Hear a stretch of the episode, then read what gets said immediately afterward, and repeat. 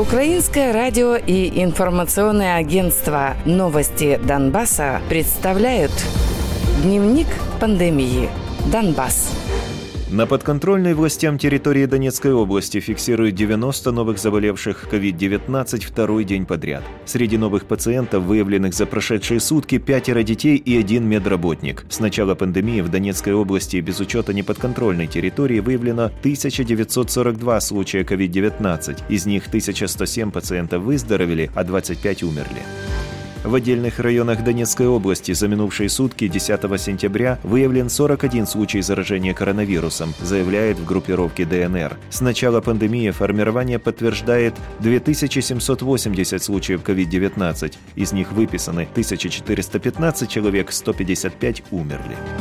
29 новых случаев COVID-19 зафиксировано на подконтрольной Украине части Луганщины. За все время исследований в области коронавирус диагностировали у 533 человек, в том числе у 31 ребенка. Из них 272 пациента выздоровели, четверо умерли.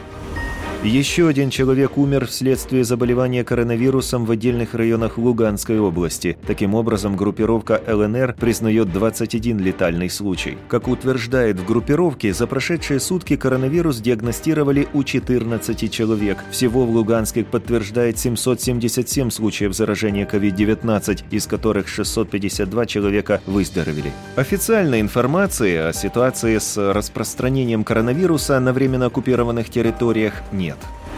Председатель Донецкой облгосадминистрации Павел Кириленко считает, что размер штрафа за нарушение карантинных ограничений необходимо установить в диапазоне 500 тысяч гривен, однако сделать его оплату обязательной. По его словам, этот вопрос уже поднимался на уровне Министерства здравоохранения.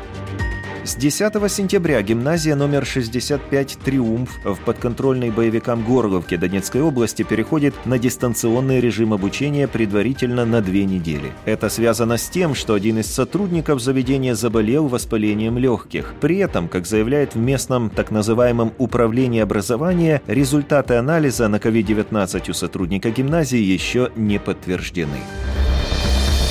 Дневник пандемии. Донбасс.